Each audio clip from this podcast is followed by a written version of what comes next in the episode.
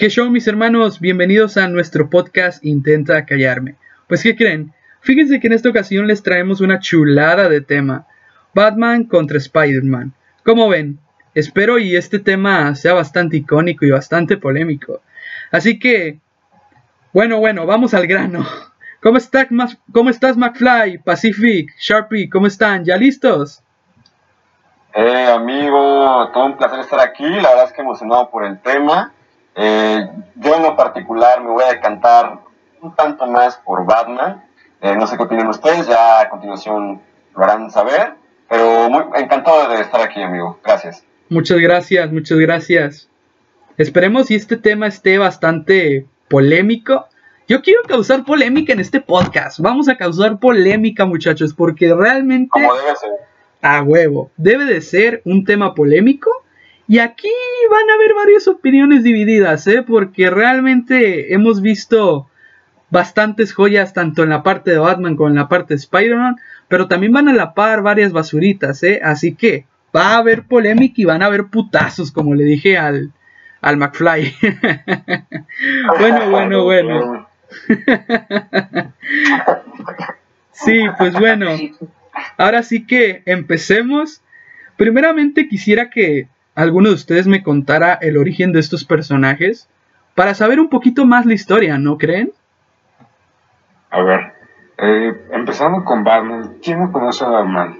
Eh, creo que es uno de los personajes más icónicos de, la ficción. Eh, creo que es el personaje más popular de DC, de hecho.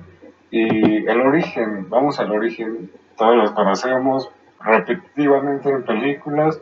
El origen es Batman es la identidad secreta de Bruce Wayne. ¿Quién es Bruce Wayne?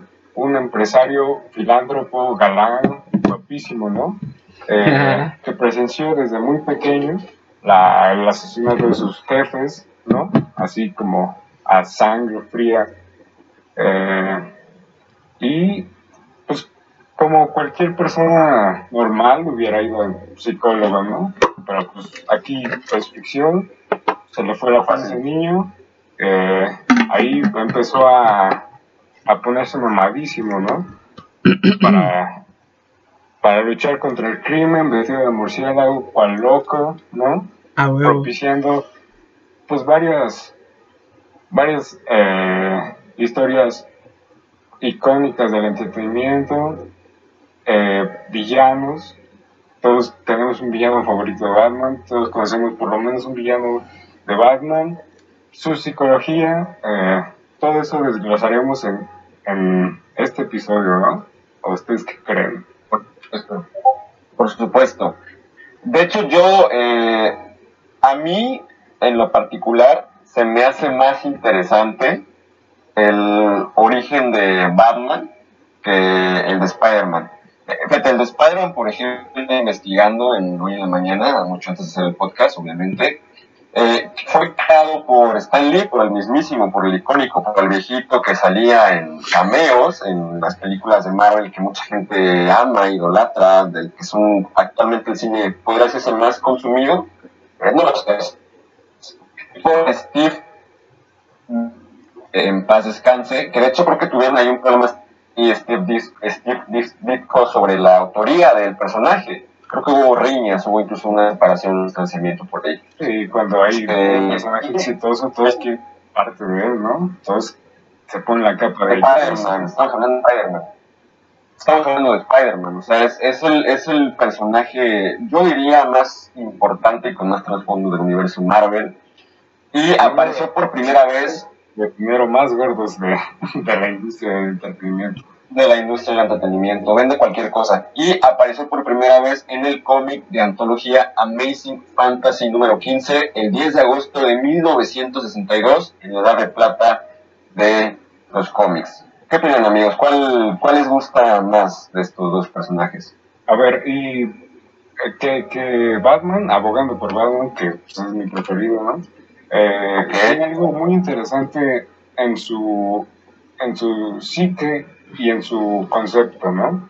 Que es el murciélago. ¿Qué es el murciélago? Es un temor, eh, un trauma de Batman, un, un suceso eh, que lo lleva a portarlo como, como estandarte de, de la justicia, podría decirse, de su eh, concepto retorcido de justicia, eh, que es, si yo le temo a algo, da por hecho que va a dar miedo en, en batir al crimen, ¿no? Y creo que es bien profundo, de alguna manera, un concepto genial y profundo que creo que no tiene Spider-Man. Pues sí, es un personaje bastante, bastante oscuro, ¿no? Bastante, aparte muy reconocido, pero por ejemplo, Spider-Man fue pensado totalmente para que un adolescente promedio se pudiera identificar, ¿sabes? Porque ya nos venían presentando Marvel con superhéroes super este, poderosos, con musculaturas así exageradas, con poderes, pues muy, muy fantasía, ¿no? Y cuando nos, nos presentan un adolescente que es un nerd, que es bulleado, y de repente tiene poderes, creo que Stanley quiso representar eso, ¿no? Que un adolescente de esa época se pudiera, se pudiera encariñar con el personaje como si fuera el mismo. ¿No? El, que queden en, en, empatía con todo el público, con Sharpie, con Dieguito, con el Víctor, conmigo y contigo, espectador. sí, fíjense que a mí, para mí, yo creo que cinematográficamente hablando, yo creo que me voy por Batman, ¿eh? Porque cinematográficamente nos han representado unas joyas impresionantes. Y me queda más de recuerdo el Batman de Tim Burton porque es un universo que a mí me encanta. Realmente es el universo oscuro de Tim Burton. Nos desarrollaron un Joker bastante increíble con el... ¿Cómo se llamaba? Jack Nicholson, que es una leyenda de la actuación. Así que Batman para mí en lo personal representa desde niño mi superhéroe favorito porque aparte no solamente tenía películas, sino también tenía merchandising, que eran juguetes, eran playeras, eran artículos que tenían que ver con Batman. Y desde niño, si tú me preguntas qué película recuerdo más, definitivamente recuerdo más las películas de Batman que las de Spider-Man. Que, ojo, no quiero decir que Spider-Man no me gusta, pero al final cometieron el error con Andrew Garfield al darnos un Batman, un Spider-Man, perdón, bastante, bastante plano, bastante sin contexto. Así que a partir de ahí empecé como que a dejar de querer un poco Spider-Man. Así que, no sé amigos, yo me voy más por la línea de Batman, cinematográficamente hablando. Ya hablando de eh, cómics... Cinematográficamente hablando, yo aquí tendría como eh, mi opinión a dar la vuelta, ¿no? Porque si vemos el espectro que dejó Batman, son más tropiezos, muchos más tropiezos, creo que la cagaron muchas más, muchas más veces, la compañía como que no supo dirigir después de, de una línea que se marcaron al principio, y en cuanto a, a Spider-Man, creo que ha tenido menos tropiezos, tenido sus tropiezos obviamente, pero creo que es un aire más fresco con Spider-Man porque ha habido muchas menos versiones que con Batman. Así que. Eh, y yo crecí con, con, la película del 2003, ¿no? De Spider-Man. Así identificarme como ñoño que soy. Eh, y creo que es más entrañable que, que las películas de Batman. hablando de animación, creo que es al revés. Y pues obviamente al tener estos personajes tan icónicos, tan que participaron tanto en nuestra infancia, no, no solo de nosotros, imagino que de, muchas personas que nos están escuchando, este, tuvieron que tener su representación en videojuegos.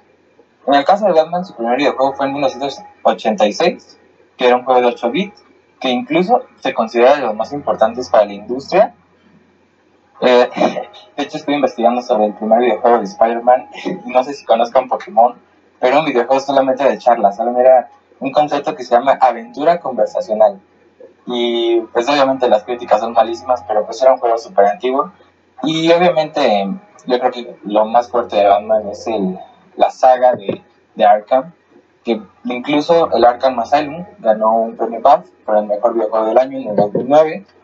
Y pues con Spider-Man, eh, la, la, más reciente y de las más populares creo que es la de la Spider-Man para el PlayStation 4 de 2018, que también fue súper aclamado ese juego. Y también hay un juego ahí medio escondido que muchos fans lo aclaman, que es el de Spider-Man 2, de la, de la trilogía de Sam Raimi, que es la adaptación. Y fue el primer videojuego de superhéroes y, creo que el tercero del mundo abierto. Entonces, pues, voló cabezas en esa época, ¿no? Y pues sí, creo que esos dos personajes han significado mucho para todos nosotros en muchos ámbitos y pues principalmente también muchos videojuegos. ¿Ustedes han jugado alguno de ellos? Yo sí, yo sí. Yo, tengo una, yo tengo una experiencia muy particular con el videojuego de Arkham Knight, que fue creo que la tercera entrega de la, de la trilogía de la saga de videojuegos eh, de Batman. Yo, yo, fíjate, yo recuerdo con mucho cariño, ¿verdad? Allá en, en aquel verano de 2016 en donde literalmente me encerraba por horas a jugar ese videojuego. Eh, si mal no recuerdo, creo que es considerado como el mejor de los tres. Es el más completo, es el que mayor eh, guion y evolución de los personajes tiene, bueno, desde mi punto de vista por lo menos. Y, y, aparte el contexto de la historia de ese videojuego me parece sumamente interesante y brillante.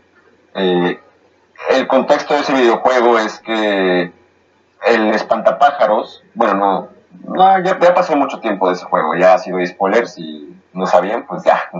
Eh, el espantapájaros quiere conquistar Ciudad Gótica, quiere, quiere apoderarse de Ciudad Gótica, pero, y, a lo que voy es que el contexto me parece muy interesante, porque el Joker ya está muerto en, ese, en ese, en la línea de tiempo de, de ese universo.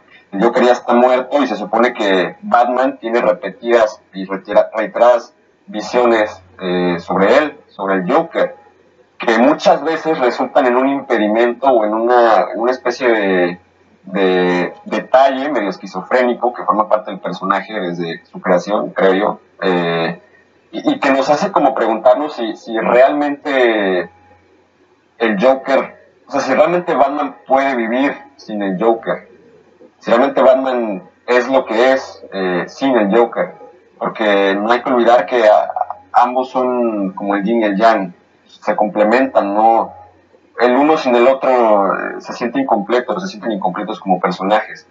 Y, y, me atrevería a decir incluso que, que, el Joker es probablemente el mejor villano de los cómics, ¿eh? Pero, pero bueno, el caso es que sí, yo tengo muy buena experiencia con, con ese videojuego y también con el de Spider-Man para PlayStation 4 que actualmente lo estoy jugando. Eh, creo sin duda alguna que es el mejor juego de Spider-Man que se ha hecho. Eh, creo que hicieron un juego extremadamente divertido con una muy buena historia y en lo particular eh, es mi Peter Parker favorito en cualquier medio o adaptación audiovisual. Es mi Peter Parker favorito. Y, me encanta, simplemente me, me, encanta lo que lograron con ese videojuego. y es, es como lo que tendría que agregar. Si nos vamos a cinematografía, y ahí difiere un poco en tu comentario, Pacific, realmente con el Joker realmente hemos tenido muchos, muchos tropiezos.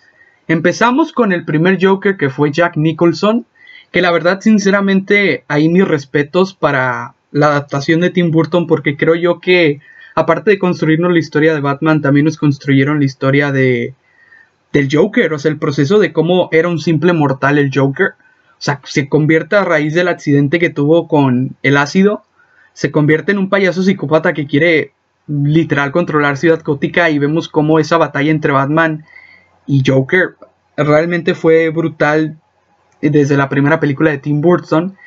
Luego después ya no sacaron al Joker. Tengo entendido que fue después de las dos adaptaciones de Tim Burton. Fue Batman y Robin, que realmente fue una basura de, película porque realmente no, no se sintió ningún protagonismo por parte de Robin ni de Batichica. Ya después nos vamos con Nolan, que ahí nos regaló realmente un gran, gran Joker, que más de uno recuerda. ¿Quién no recuerda el Joker de Heath Ledger? El Joker más psicópata de todo, de todo el universo cinematográfico de DC es Heath Ledger. Definitivamente. Porque... Dentro de adaptaciones, creo que es el más fiel. Bueno, de hecho es el más fiel porque los demás, pues, respetando a Jack Nicholson, ¿no? Y a Joaquín Phoenix, sí son basura. Yo creo que yo creo que el contexto, o sea, para el contexto de, tiempo en el cual fue realizado y creado el Joker de Jack Nicholson, yo diría que es el Joker que más se apega a los cómics, ¿eh? Ahí difiero con tu comentario.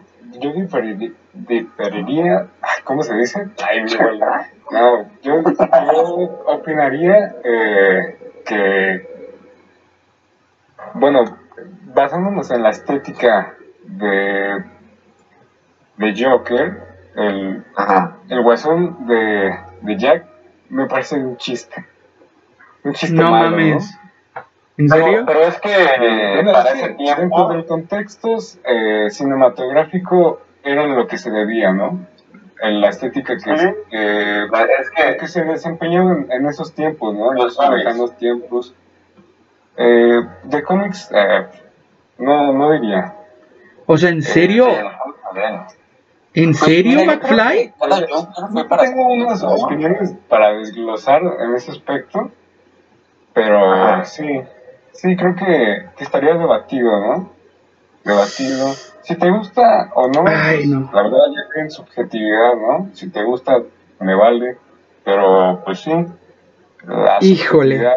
Hace mucho al... O sea, yo creo que el Joker más complejo definitivamente sí es el de Heath Ledger, pero el más fiel, reitero, para la época es el de Jack Nicholson.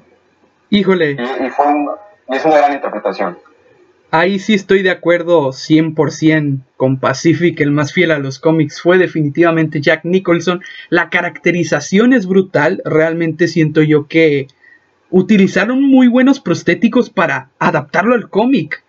O sea, y por parte, o sea, ya en trasfondo psicológico, por parte de Heath Ledger es el Joker más psicópata y más fiel a la personalidad que de momento fue realizada para el Joker, un personaje icónico, realmente.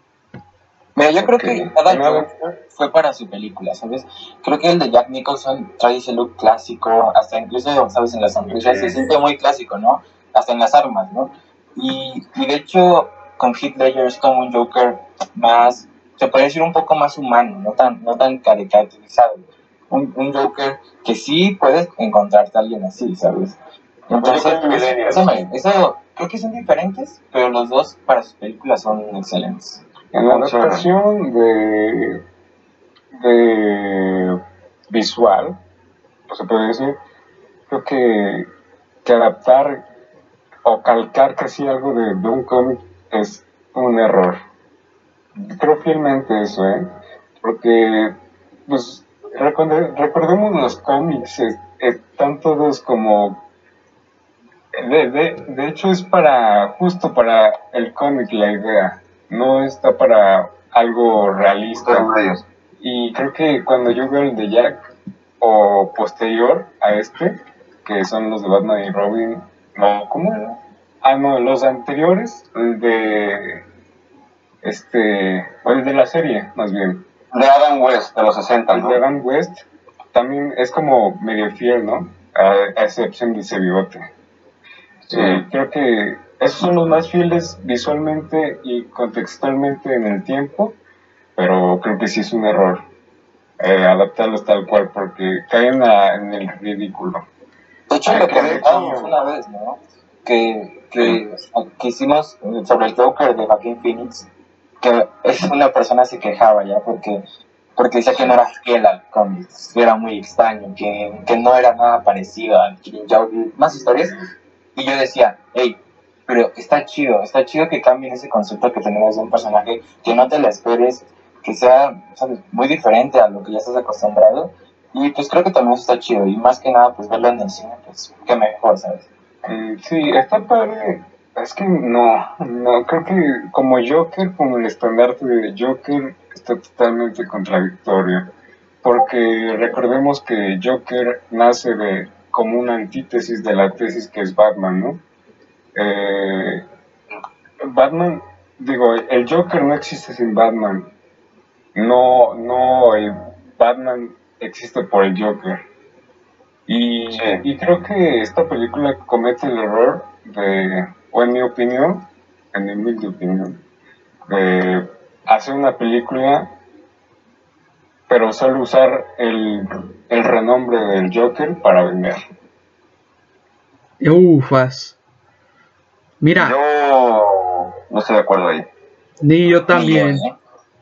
O sea, siento yo que el personaje del Joker de Joaquín Phoenix, retomando el tema de, del Joker, siento yo que quisieron caer, y perdón por lo que voy a decir, en querer hacer una película dramática y totalmente gráfica para según vendernos lo que podría haber sido el Joker. Que a mí en lo personal no me gustó el Joker de Joaquín Phoenix. A mí no Oye, me representó no- nada. No nos malinterpreten. No estamos diciendo que, que es una mala película. Estamos diciendo que como adaptación de Joker es pésima. No es mala. Definitivamente como adaptación es mala. Digo, la ¿Puedo decir película... Ajá, sí dime. Este, a mí me parece que las películas de Tim Burton sobre Batman estéticamente son las películas más fieles al, digamos, al, a la imagen que los cómics nos plasman sobre Ciudad Gótica y, y, la- y- y en donde se llevan a cabo las aventuras de, del murciélago de Batman. Que, que de hecho esa estética fue utilizada como base, como base importante para uno de los mejores productos audiovisuales en la historia, no solamente de la animación, sino del subgénero de los superhéroes, que fue Batman, la serie animada. O sea, Batman, la serie animada, tomó muchísimas referencias de, de esas películas y estaba viendo, por ejemplo, que Batman, la serie animada, fue nombrada el segundo show más importante en la historia de la televisión, por detrás de Los Simpson y la serie animada más, in- más increíble, más magistral jamás hecha sobre algún personaje de, de un cómic. Eso lo tiene Spider-Man, por ejemplo, ya cambiando un poquito de, de tema. Eso lo tiene Spider-Man. Pues, Pues realmente no. Tiene sus series animadas te voy a buenas. decir eh, que es que no te puedo decir de animación de Spider-Man porque solo me tocó eh, creo que una del 2000 pero la, Claro. la que dicen que está muy buena es la, la de los 90 creo que está más fiel y, Sí. pero es que no, no tengo opinión de esa porque pues no me tocó Ya. Sí, yo Pues, también. Yo, yo- yo me he visto las dos, la de los 90 ¿Mm? y la de Batman. Sí. Y mira, la verdad yo pienso que la de los 90 es una buena, es una buena caricatura. Pero la historia que te plantea Batman, la serie animada, wow, o sea, está súper cool. Aparte, para los que nos estén escuchando, si la pueden ver en inglés, creo que, o sea, es muy buena en doblaje, pero en inglés también se disfruta bastante. Y yo sí me iría más por, en ese, por la animación con Batman. ¿A qué te estás refiriendo de, de Batman? ¿A, cu- a cuál de todas? Porque ves que vinieron varias después, ¿no? ¿Es la de, ¿Te refieres a la de Batman de mediados de los 2000? Ajá la, una, una en donde tiene un crossover con Drácula, una película con Drácula, Batman contra Drácula. Ver, sí, donde es, este Mark Ah, ya. Ya, ya, ya. Para mí es muy bueno Ya, ya, ya. De hecho también, este, por ejemplo, retomando una de las series que tú citaste anteriormente, Martí, Batman de, la, el Batman de Adam West del de, 60 eh, otro, otro dato a destacar importante que hay que decir eh, para compararlo con, con Spider-Man como fenómenos de la cultura pop es que esa serie que podrá parecer hoy mm, ridícula eh, desató una, un fenómeno que se le conoció como Batman manía que creó un impacto cultural jamás antes visto, e incluso algunas bandas de rock como de Ventures, de Markets, eh, tomaron como referencia esa, esa serie para crear sus, sus, pistas. Que de hecho esa serie, aunque muchos la critiquen actualmente, eh, fue, en su tiempo era, era muy fiel a su material original. Así era Batman en los cómics. O sea, no era nada distante. El problema es que ya después, o sea, la gente actualmente asocia a Batman pues, con algo muy serio, muy oscuro, eh, pero, pero eso fue, eso vino ya mucho después, eso ya vino en los años 70, principios de los 80, con la versión de O'Neill y de, eh, de Adams, que es, que es cuando llevan el Caballero de la Noche a, a, lo que hoy en día es un, ser eh, sumido en la oscuridad como, como personaje. Y yo creo que Spider-Man no, nunca, no tuvo un, un, fenómeno así como el que estoy relatando. Tan, tan impactante, yo, yo creo que jamás tuvo algo así. es que si nos vamos a esa época, realmente el contenido es más limitante que el que tenemos, por decir, en el 2003, cuando salió la película más, más una de Spider-Man, ¿no? Y a ver, es que entiendo el fenómeno este de que me hablas porque a ese, ese Batman tiene, o esa adaptación tiene una estética bien fuerte, ¿no? Sí. Porque aparte un impacto en la, cultura pop super cañón, tan solo el, soundtrack, la canción principal. El soundtrack. los, efectos, los efectos de sonido, los efectos es, que cuando tienes icónico algo más limitado, creo que te riges más por lo que está más en boga del momento. Aparte de que en la época supongo que fue un boom, ¿sabes? O sea, para nosotros teniendo este, Tim Burton o, o, mejores películas de Batman, para, para en esa época fue lo, lo mejor que existía. Sí, es que para entender el contexto, creo que tendríamos que entender la obra primero, ¿no?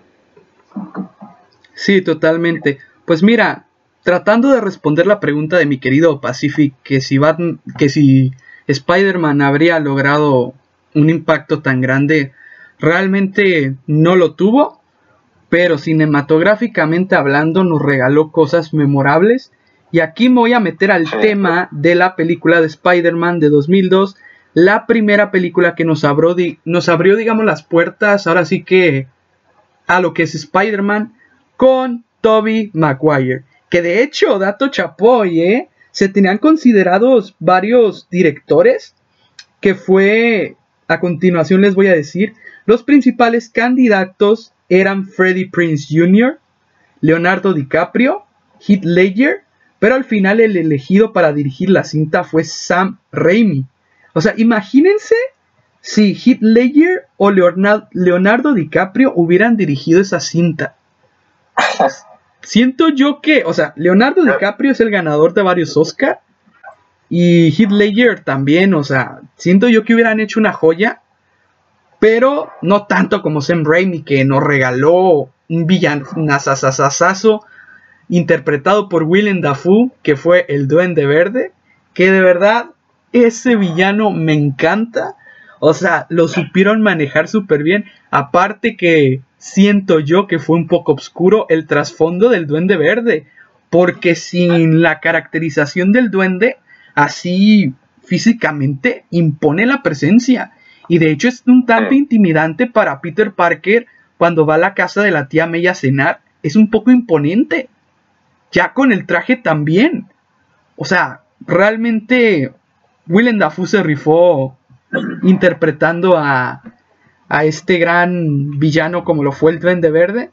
También tuvimos a Kristen Dunst como Mary Jane Watson, que siento que la primera película de esta de Toby Maguire manejaron muy bien el romance entre Mary Jane y, y Peter Parker. No se sintió tanto en la segunda entrega. Solo en la primera se sintió como que muy bien y de hecho supieron manejar súper bien el romance. También tuvimos a Rosemary Harris como la tía May, que siento yo que es la tía May más allegada, digamos, a, al cómic. Porque ya al final con películas de Tom Holland y de Tobey Maguire vimos una tía May completamente diferente. Así que siento que la tía May en la primera entrega y en la segunda lo hizo súper, súper bien. Y al tío Ben lo tuvimos también como Joe Jonas Jameson. Así que no sé qué opinen ustedes, el dramatismo de la muerte del tío Ben también se sintió mucho. Y a mí me encanta. Realmente la primera película que fue adaptada a, por Sam Raimi fue muy muy buena y nos regaló cosas icónicas como lo fue el Duende Verde y Toby Maguire que lo hizo espectacular. Yo, este, fíjate que Sam Raimi, él venía de, era un director de esos conocidos como de culto, porque venía de hacer cine independiente, de terror, de misterio, eh, de intriga, incluso creo que de gore, creo que de gore.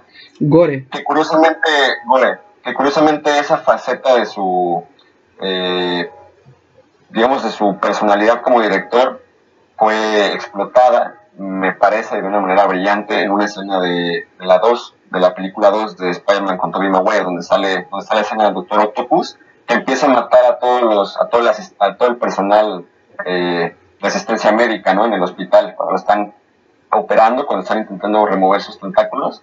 Oh my god.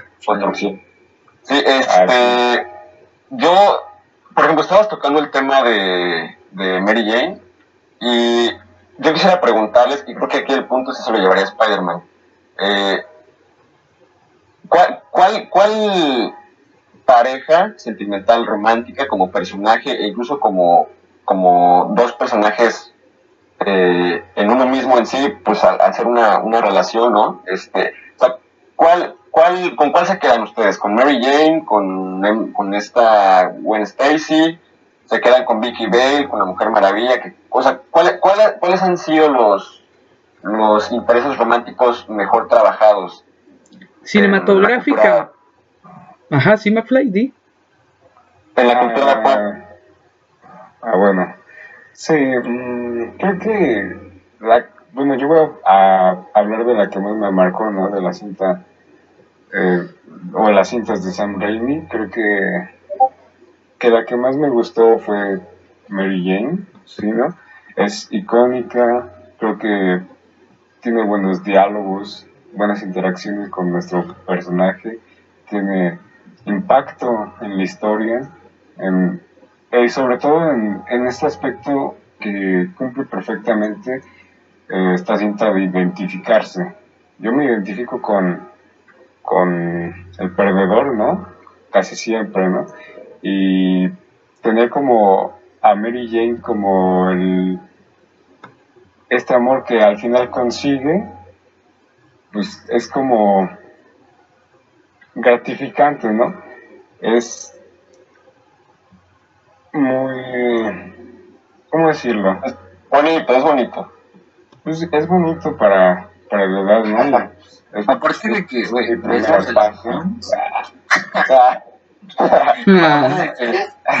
Aparte de que va a tomar la relación y Peter Parker, es un perdedor, o sea, ¿sabes?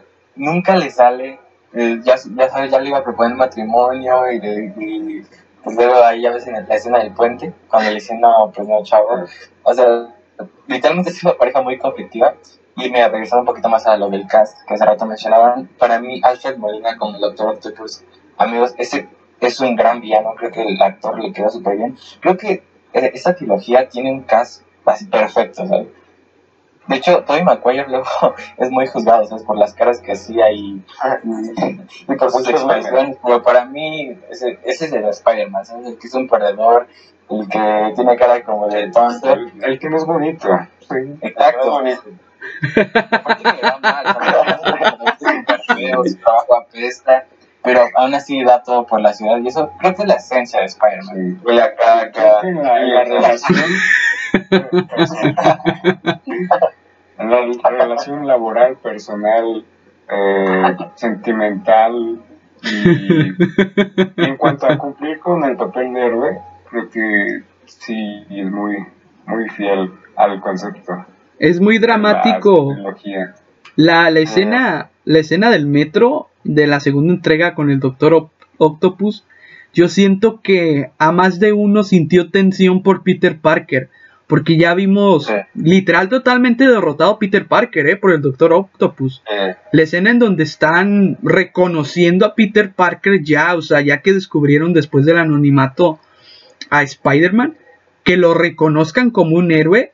O sea, realmente sentí una unión del pueblo y sentí a la vez tensión en la batalla, que realmente Sí. fue súper buena. de- definitivamente, este, creo que no hay, digo, ya clavándome un poco en el, en el subtema del amor, ¿verdad? En cuál, cuál relación es, es mejor, cuál personaje es, es mejor para, para nuestro héroe, ya sea Spider-Man o Batman. Creo que no hay una relación mejor trabajada y más icónica comparando a ambos personajes que la de Mary Jane con Peter Parker en, en términos generales, en casi cualquier medio, cinematográfico, videojuegos, cómics, series. Pero creo que ahí yo me decanto más por, por Spider-Man. Bueno, que siento yo que, que la última la última relación de Mary Jane y Peter Parker que trabajaron con Tom Holland en Homecoming no se me hizo tan trabajada porque siento que fue el típico amor de adolescente que al final no terminó siendo Sí. nada. Por ejemplo, en el juego de PlayStation 4, Mary Jane es, la, es el interés amoroso de, de Peter, que de hecho ahí fueron exnovios. En el juego ya no son novios, fueron pareja. Do- do- creo que durante dos años. Pero lo que voy es que, o sea, ni, ni esta Gatúbela, ni Talia, ni Talia al Ghul, ni Rachel en las películas de Nolan, ni, ni quien tú me digas es, es mejor como pareja que Mary Jane con Peter Parker, por lo que le costó. No están tan trabajadas, no están tan bien trabajadas. en el- No, Es que no, no. directamente casi no se enfocan en eso. No, es que, o sea, si hablamos de Batman, al 100% sus películas son de acción. O sea, el 100% de la trama va a ser acción y pelea. No vamos a ver como que una historia trabajada de, ay, el trasfondo de, de Bruce Wayne o, de, o del Joker, nada. Es 100% Pero acción y siento que 100% también, batalla. Es muy, es muy como iconográfico la pareja del, del superhéroe en cuestión. O sea, siento que, siento que, sobre todo para los superhéroes de antaño, de los primeritos, eh, o sea, la- las relaciones amorosas eran, les daban cierta prioridad. Entonces se quedó a lo largo de los años como pues, un, un detalle interesante a recapitular, entonces por eso lo, lo mencionaba. Sí, realmente creo que la relación de Mary Jane y Peter Parker fue la mejor trabajada por parte de Sam Creo. Raimi. Que en la segunda película, o no sé si en la tercera, creo que en la tercera, que Mary Jane se enamora del hijo del Duende Verde. O sea, ya, ya se me hizo muy mal. Pues como que en toda la trilogía, ¿no? Que ven como este triángulo amoroso. Sí, realmente. Y creo que ese elemento del triángulo amoroso y que se haya como refugiado después de, de cargar con el peso de, de estar con un superhéroe, ¿no? Con muchas responsabilidades. Y este speech de, pues, él es el único que, que me está apoyando ahorita y que después se la, se la dio un giro y que lo use como, como debilidad del, del arácnido, pues yo creo que es bien, bien fuerte, ¿no? Un concepto bien fuerte. Sí, se le dio como que un plot twist bastante interesante. Aparte de que si hablamos de la importancia para, de un interés romántico en nuestro Spidey, pues el mejor ejemplo es la en la película the Spider-Verse. Podemos ver la comparación entre el Peter Parker, el rubio, que sabes que es el, el que muere, y en el Peter Parker como deprimido, en el, ¿cómo se llama? Peter B. Parker, que Sí. pues, está súper deprimido, le va mal y todo, pero es porque perdió a Mary Jane.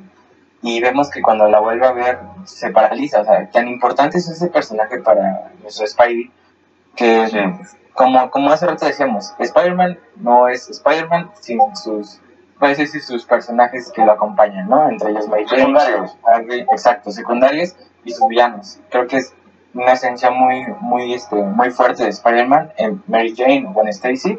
Pero yo digo que también Batman debe tener sus intereses este, románticos.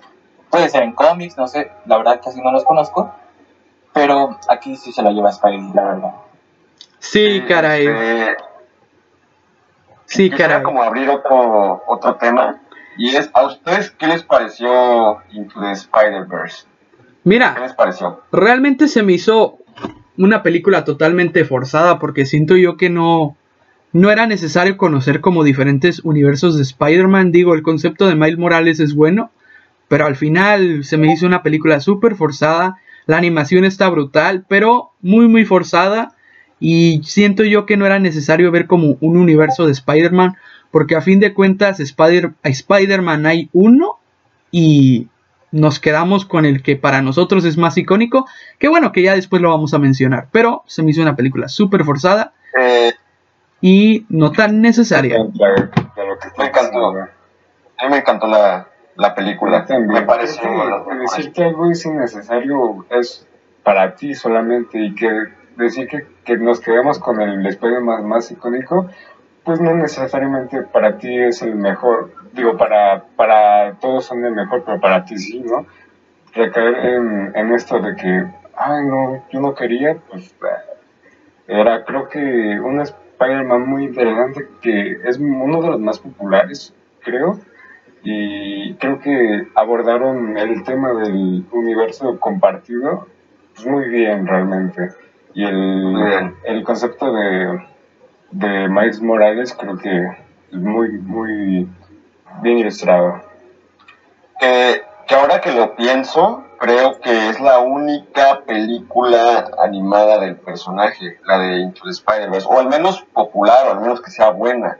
Porque, por ejemplo, si, si comparamos las, las películas animadas de Spider-Man contra las de Batman, pues creo que no solamente en cuanto a calidad, sino que en cuanto a cantidad también las de Spider-Man, bueno, la de Spider-Man en este caso, pues sí se ve un tanto rebasada. Porque, por ejemplo, en- de la parte de, eh, de Batman, tenemos joyas, tenemos, tenemos varias de las mejores adaptaciones que se han hecho, audiovisuales, en la historia, basadas en un personaje de cómic, como lo son Under the Red Hot, que es una película animada que si no la han visto la recomiendo muchísimo, es brutal, es mi favorita de hecho del, del universo animado de DC Comics y de Batman, que se estrenó en 2010. Eh, también está la de Batman Beyond, The Return of the Joker, que está basada en la serie animada de Batman del futuro, de la cual hablaremos en unos momentos, que se estrenó en el 2000. Está Año 1 del 2010, también al igual que la de Under the Red Spot, que es brutal, que se basa en la novela de novela gráfica de Frank Miller, de cuando Batman apenas iba empezando su largo viaje para vol- devolverle la justicia y la paz a Ciudad Gótica. También está Batman The Dark Knight Returns, parte 1 y parte 2. Buenísimo, Magistral, películas. magistral. magistral, magistral. Y también la más popular es, y creo que ahí sí le das sus buenos guamazos a Spider-Verse, y se dan un buen tiro, unos buenos putazos. La Máscara del Fantasma de 1993, basada en la serie animada de aquella década, que es, eh, creo que, o sea, creo que eh, evidentemente te- técnicamente por una cuestión de tiempo y de presupuesto, pues no le llega ni a los zapatos a la de Spider-Verse, eh, que, es- una película llena de matices, que es una película sorprendente en lo estético, en lo visual, pero a nivel guion, a nivel plot twist, a nivel no te lo esperas, a nivel desarrollo de personajes, trama, creo que no tiene nada que envidiarle, y, y para mí es mejor que Into the Spider-Verse. Y, y, y Batman en, en el ámbito animado es el superhéroe que más ha marcado y que más ha trascendido en los cómics. Entonces yo le daría otro punto a, a favor de, de nuestro murciélago favorito. ¿Qué dicen ustedes, amigos? Pues mira, realmente cinema- cinematográficamente hablando, si tú me preguntas con qué película yo me quedaría, me quedaría definitivamente las dos de Nolan, hermano. O sea, The Dark Knight y The Rise of the Night- Dark Knight. O sea, fue magnífico, fue magistral. Por parte de la primera película vimos encabezando a Heath Ledger el Joker, que fue magnífico. A mí me encantó ese Joker. Ese Joker más psicópata, más gore que yo conozco. Realmente nunca había visto un Joker tan más gore, tan más psicópata como el de Heath Ledger. Fue Profundo. brutal. Fue brutal. O sea, fue algo muy, muy bien logrado. Que en paz descanse nuestro querido actor Heath Ledger que tenía para dar más Paz que en paz descanse porque realmente él fue un gran, gran actor. Que digo, se la llevó, se la llevó toda la película y siento yo que ese, esa batalla del Joker en el hospital realmente es brutal. Que la segunda película que fue El Caballero de la Noche Asciende, otra gran película brutal, hermano. O sea, Bane, Tom Hardy lo hizo espectacular. Aunque la batalla se me hizo un poco lenta entre Batman y Tom Hardy. Siento que no fue. No fue tan. tan rítmica como la del Joker con Batman. Pero. Es buena. Realmente es otra joya el Caballero de la Noche Asciende. Así que yo me quedo con las de Nolan, amigo. Nolan definitivamente hizo una gran joya. Creo yo que es el, No, dale, amigo, dale. el Batman de Christian Bale. Yo creo que es el Batman más acertado al, a lo misterioso, a lo detective, a la acción. O sea, Mm, Christian Bale es el mejor Batman y que yo conozco. El mejor Mm, Batman no, que yo conozco no, ¿eh? y el que me voy a quedar creo con... Que, es muy, que es muy. No es acertado. O sea, creo que nunca ha habido. mm, hasta la fecha. Ningún Batman que, que sea bueno. Para mí. Pues- Bueno, es que bueno, dentro- compatible, ¿no?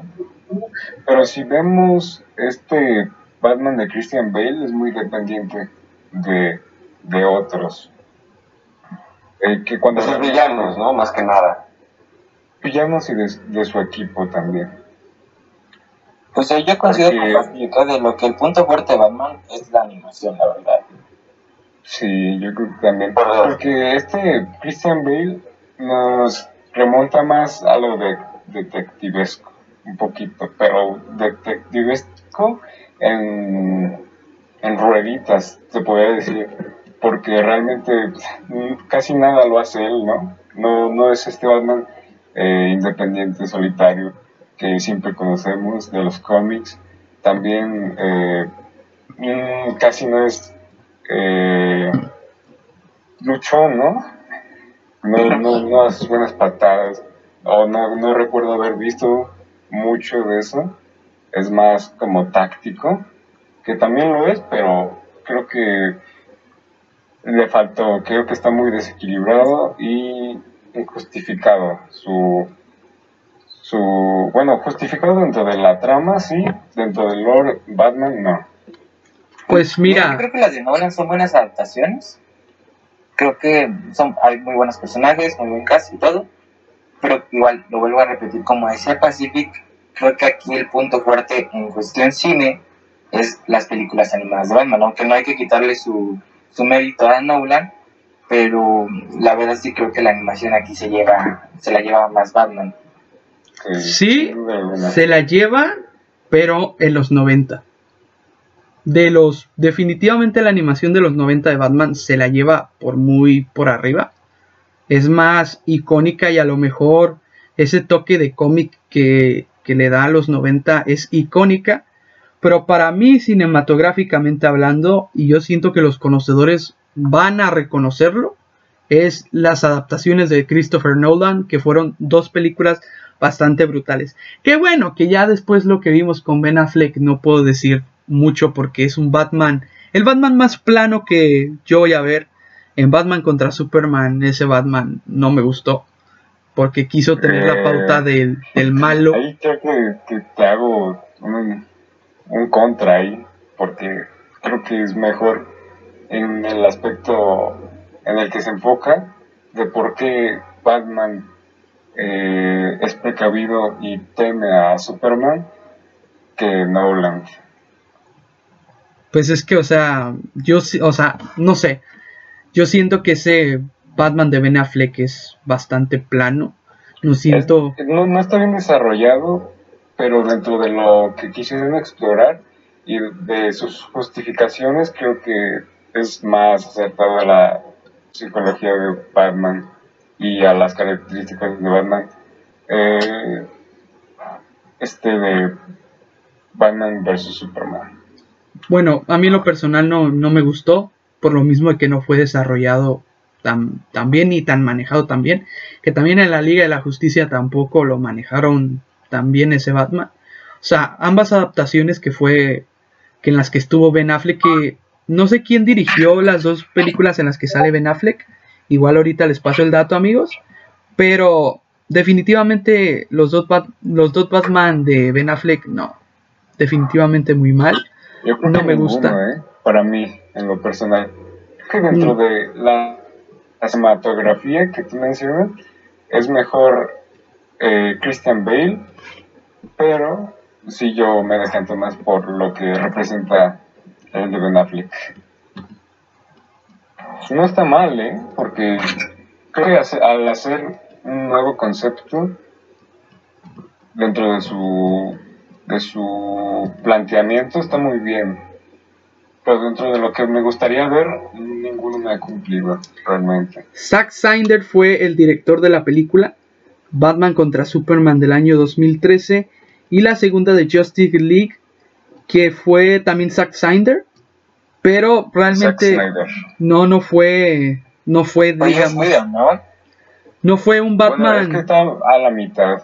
Es, es dirigida, el concepto principal y las grabaciones iniciales son de, de Zack Snyder, y, pero el control final, por cuestiones personales del director Zack Snyder, eh, pasaron a manos de Josh Whedon, que hizo ahí un algo desastroso.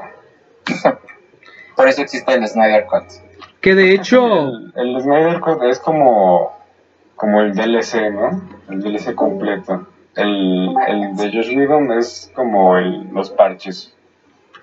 Que de hecho, Sí. dato, dato chapoy, este, iban a hacer una, pues la película que están anunciando ahorita con Robert Pattinson, Ben Affleck iba a ser, que iba a dirigir, iba a escribir y producir la película de Batman, pero, Producir nada más. pero hubiera, pero, pero hubo problemas, creo, eh, hubo problemas y al final, al final va a ser Matt Reeves el que va a dirigir la película con Robert Pattinson, que, ahora les hago la pregunta, ¿qué esperan de Robert Pattinson como Batman?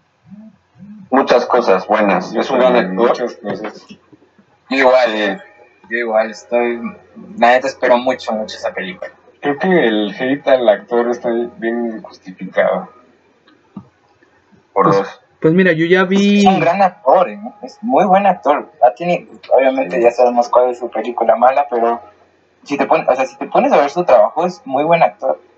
Sí, es bastante de culto, diría.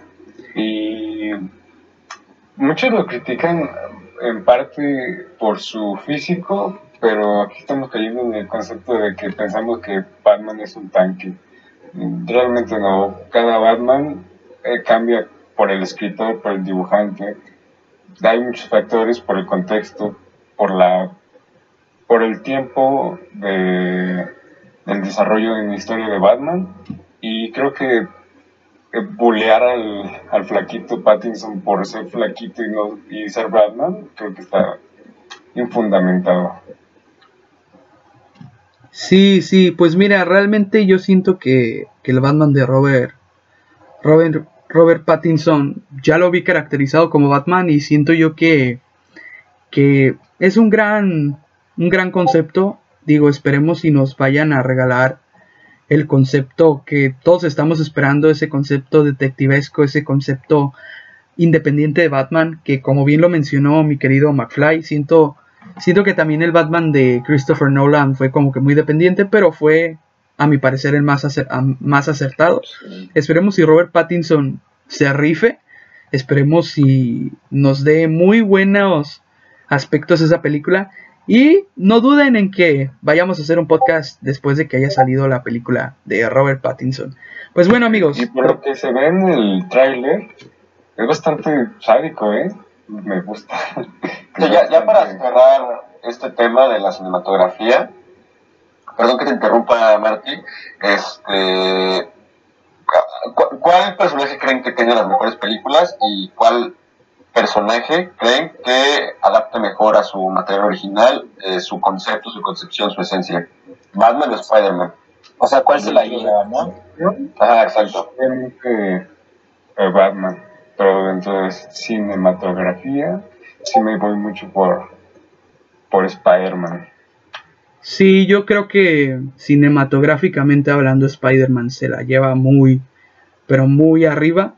Yo siento que las películas de Tobey Maguire se las lleva. Ya las últimas que vimos con Andrew Garfield y con Tom Holland, digo, no son malas, pero me quedo con Spider-Man. Cinematográficamente hablando, en los cómics se la lleva Batman, pero definitivamente Spider-Man es el que se lleva, para mí, la noche, cinematográficamente. En los cómics tienen sus, con- tienen sus grandes historias. Yo coincido con, con ustedes, amigos. ¿eh? Creo que Batman es un personaje súper completo. En los cómics, en las películas animadas, en las caricaturas, es un personaje excepcional. Pero en cuestión cine, creo que sí, lo que hizo Sam Raimi, creo que no, no va a haber otro Spider-Man que lo supere. Este, y aparte es icónico, es parte de nuestra infancia y igual coincido con ustedes, amigos. Ahora vámonos con los tops. A ver, vamos a armar nuestro top 3 de peor a mejor, pro- mejor actor de, de películas tanto de Batman como de Spider-Man. ¿Quién quiere comenzar a dar su, su top 3 de, de estos grandes superhéroes icónicos? Eh, yo. Va, Eh, mira, eh, de Batman, primer lugar, Christian Bale, segundo lugar, Michael Keaton, tercer lugar, eh, George Clooney, ah, no es cierto, este, eh, pues Ben Affleck, yo creo, Ben Affleck, va. y de Spider-Man, uno Toby, dos, dos el de Tom Holland, tres Andrew. Andrew Garfield. Más Martí. A ver, eh, creo que mi top 1 de Batman es Ben Affleck, después Bale y pues hasta el último Clooney, ¿no? Como mencionabas, Ah, no es cierto. Este Michael Keaton. Y pues creo que en el top de Spider-Man quedo exactamente igual que, que Dieguito. Pues yo, con Batman, con el Caballero de la Noche, pues pongo en primer lugar a, Christian Bale. En segundo, no sé, estoy entre Adam West, por lo que representa para la cultura pop. Pero me voy a ir con Michael Keaton. Y en tercero Adam West. Y con el Arácnido. Primero Toby, obviamente. Yo creo que segundo Andrew. Y el tercero Tom Holland. Ok, pues mira, empecemos por nuestro murciélago favorito, Batman. De primer lugar te voy a poner a Christian Bale. Segundo lugar, Michael Keaton. Tercer lugar, Ben Affleck. Y de Spidey, a mí me gusta, a mí me gusta mucho el de Tobey Maguire, así que lo pongo en primer lugar. Segundo lugar lo pongo Tom Holland. Y tercer lugar, por ponerte el nombre, Andrew Garfield. Ahora, vamos a hacer nuestro top 3 de el mejor villano de ambas franquicias. Vamos a elegir a Cámara. Elijan cualquier villano, su top 3 de los vi- mejores villanos cinematográficamente Eh, hablando de, eh, de ambas. Yo, mira, uno, Duende Verde. Dos, Octopus. Tres, El Buitre. Y de Batman, eh, uno, Joker de Heath Ledger. Dos, Bane. Y tres, El Pingüino de Tim Burton. Vas Martí. Eh, a ver, con Spider-Man. Es que me la tengo que pensar. Eh, Es un. toda la extensión de los, de los villanos, o sea, en cómics y así. Cinematográficamente hablando, amigo. Si me la dejas. Bueno, sí. eh, primero este Octopus. Después. El Duende. Y hasta el último. Pues el buitre, creo que lo hizo muy bien. Y em, villanos de Batman, el Joker de Heath Ledger también. Me gusta mucho Bane también. Y el pingüino se me hace muy cagado. ¿El de Danny DeVito? Sí. Está chido. Bueno, pues mi top es el primero, igual Doc Ock, el Doctor Octopus. Segundo, William Dafoe como el Duende Verde me parece genial. El tercero igual, se lo daría al, al Wither. Y de Batman, el primero Heath Ledger como el Joker. Me iría por el segundo con el pingüino. Y el tercero, no sé, puede. No, me voy con Bane igual. Híjole, ahora sí, vamos a lo bueno. Bueno, de Spidey, realmente, en primer lugar te pongo al Duende Verde de Willem Dafoe, el Doctor Octopus, y de tercer lugar podría ponerte el Hombre de Arena o el Hijo del Duende Verde, que creo que el Hijo del Duende Verde a mí se me hizo súper brutal por el simple hecho de que tuviera a los fantasmas de su padre ya fallecido y siento yo que jugó con la psicología, así que me quedo con el Hijo del Duende Verde. Con Batman realmente te puedo poner el Joker de Heath Ledger. De segundo lugar te podría poner a Bane. Y de tercer lugar, el acertijo. Me gusta mucho ese personaje como lo adaptó Jim Carrey. Creo que salió de, de lo chistín a lo que estaba acostumbrado. Así que me quedo con el acertijo de Tim Burton. Muy bien, amigo. Es, de hecho, Jim Carrey es, es también muy buen actor. Sí, pero en el ámbito comedia es comedia absurda, yo la llamo. Pues es su humor, ¿sabes? Pero hizo, hizo un buen acertijo. Para la película creo que está bien, ¿sabes? Así es, amigos. Yo, yo quisiera dar unas conclusiones rápidas este, sobre este apasionante tema. Y es que yo creo, o sea, recapitulando todo lo que hemos venido comentando desde que empezó el podcast, yo diría que el más trascendente y el mejor eh, a, a nivel impacto es Batman. ¿Por qué? Porque Batman ha trascendido en prácticamente todos los medios posibles, ha trascendido eh, no solamente en mercadotecnia, ha trascendido en cómic, ha trascendido en serie de televisión animada, ha trascendido en serie de televisión eh, live action, ha trascendido en videojuego, ha trascendido en cine, ha trascendido en...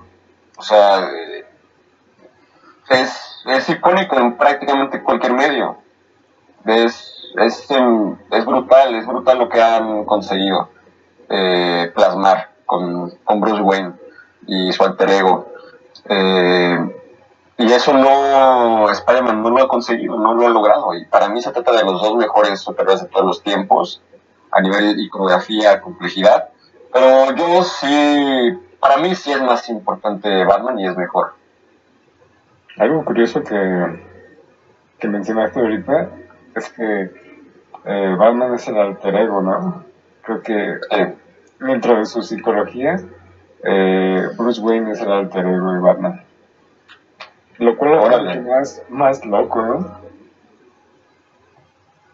Pues no sé qué Sí, pensar sí. al respecto, amigo. Porque creo yo Sí. que creo yo que juega el papel con el trauma que tuvo de niño con, con los con los murciélagos y siento yo que lo supo manejar muy bien adaptándose a un superhéroe anónimo que realmente en los empato a Spider-Man y a, y a Batman porque ambos juegan con el anonimato y no se dejan ver tan fácil como unos simples mortales. Mm, y no sé si alcancemos a cubrir temas psicológicos, pero a mí me interesaría mucho platicar de... Porque creo que Spider-Man es como indudablemente con el que te empatizas, ¿no? Está hecho para eso. Pero creo que en cuanto a complejidad y trastornos, es mucho más interesante Batman. Sí, es más, un poco hasta más oscuro, ¿no? Que, que de hecho, pues Spidey también tiene sus historias medio, medio turbias, pero yo concuerdo con Pacific, Batman es un, es un personaje redondo, completo, con impacto, con buena historia, con buenos personajes, con buenos villanos, y creo que eh, al principio estaba indeciso, pero ahorita que ya platicamos todo, creo que sí se lo llevaría Batman, amigos. Híjole, pues mira, en conclusión yo pienso que ambos superhéroes son icónicos. Yo los llevo siempre en mi corazón, siempre presentes. Por infancia te diría que se lo llevaría, y por nostalgia más que nada, se la llevaría Batman. Pero cinematográficamente hablando, yo siento que, que Spider-Man es otro, digamos, otro, otro concepto totalmente distinto a lo que estamos abordando con los cómics, con merchandising, etc. Yo siento que cinematográficamente se la lleva Spider-Man, así que no voy a dar un ganador, lo voy a dejar en empate, porque siento yo que son ambas adaptaciones buenas, así que para mí no existe un ganador, simplemente ambos son épicos y lo dejaría en empate. Así que, amigos, espero y les haya gustado este gran podcast Intenta Callarme. Realmente es un honorazo tenerlos nuevamente aquí, amigos. antes de despedirnos, ¿quieren decir algo al público? Yo, amigo, quiero compartirles unos datos chapoy sobre nuestras dos cabecillas de las dos industrias más poderosas de los cómics, ¿no? El micrófono es tuyo, hermano. Cinematográficamente. El micrófono es tuyo. Gracias, amigo. El primero es que Heath Ledger fue, ya prácticamente iba a ser nuestro Batman. ¿Saben? Eh, sí. Heath Ledger, este Christopher Nolan, le propuso el papel a Heath Ledger, Heath Ledger ya había aceptado, ya incluso estaban haciendo pruebas de vestuario cuando llegó Christian Bale y decidieron dar el papel del Joker y creo que fue la mejor decisión. ¿eh? Lo hizo bastante bien. Y sobre nuestro arácnido favorito, saben que Michael Jackson el rey del pop, quiso comprar Marvel para él poder interpretar a Spider-Man en, la, película de. Sí, sí, sí. De hecho, yo cuando lo leí no me la creía, amigo, pero Michael Jackson trató de comprar Marvel solamente para cumplir su sueño de ser Spider-Man. ¿Se imaginan? Era Michael Jackson peleando contra el Duende Verde. Muy interesante, ¿no? Sería muy interesante, amigo. Ay, no. Ay, no. Pues bueno, amigos. Eh... Bueno, y antes también de, de, concluir, perdón, amigo, que te interrumpa, también cabe aclarar que el que nos esté escuchando sepa que no somos críticos de cine, sepa que solamente somos unos amigos que nos gusta platicar estas cosas ñoñas y que nos divertimos, ¿no? Este, haciendo esto y esperemos que les guste eh, el podcast y pues, que, nos sigan escuchando, ¿no? Claro que sí, también. ¿no? Como cualquier persona tenemos nuestra opinión, no es malo tener su opinión, pues al fin y al cabo es para, para tu degustación, ¿no? Para que tú te entretengas, es mero entretenimiento. Y si no estás de acuerdo, pues no lo veas. Ah, no es cierto. a, lo, mejor uno te gusta, ¿eh? No, no, no, no, totalmente. Sí, realmente esto es mera plática entre amigos, ya saben cómo está aquí el cotorreo. Esperemos si les haya gustado el podcast. Intenta callarme by Victor Rose. Y pues bueno, amigos, gracias. Espero y realmente yo creo que pinta para una segunda entrega. No sé qué opinen ustedes, muchachos. ¿Quieren una segunda entrega de esto? Eh, a, su tiempo, porque hay muchos aspectos que, yo me quedé bien corto. Y, y sí, creo que sin duda para una segunda parte. Sí, yo también. Entrando como a lo que sepa, sí, podemos este, vernos todas las películas animadas de Batman y hacer, ¿sabes? Una, hacer unas comparaciones, ¿no? Entre más animaciones, estaría, estaría chido. Claro que sí. Pues bueno, amigos. Estaría muy cagado. Bueno, amigos, muchas gracias por verse nuevamente. El podcast Intenta Callarme by Victor Rose. Yo soy su servidor Victor Rose. Esta es nuestro 11 ideal, nuestra alineación. Recuerden seguirnos en nuestras redes sociales, arroba intenta callarme el podcast. Y pues bueno, muchas gracias por su atención y gracias por escucharnos nuevamente. Esperemos y tú, querido amigo que nos estás escuchando, verte de nuevo en esta nueva, en este nuevo proyecto que estamos adaptando. Así que, amigos, muchas gracias y nos vemos para la próxima. Bye.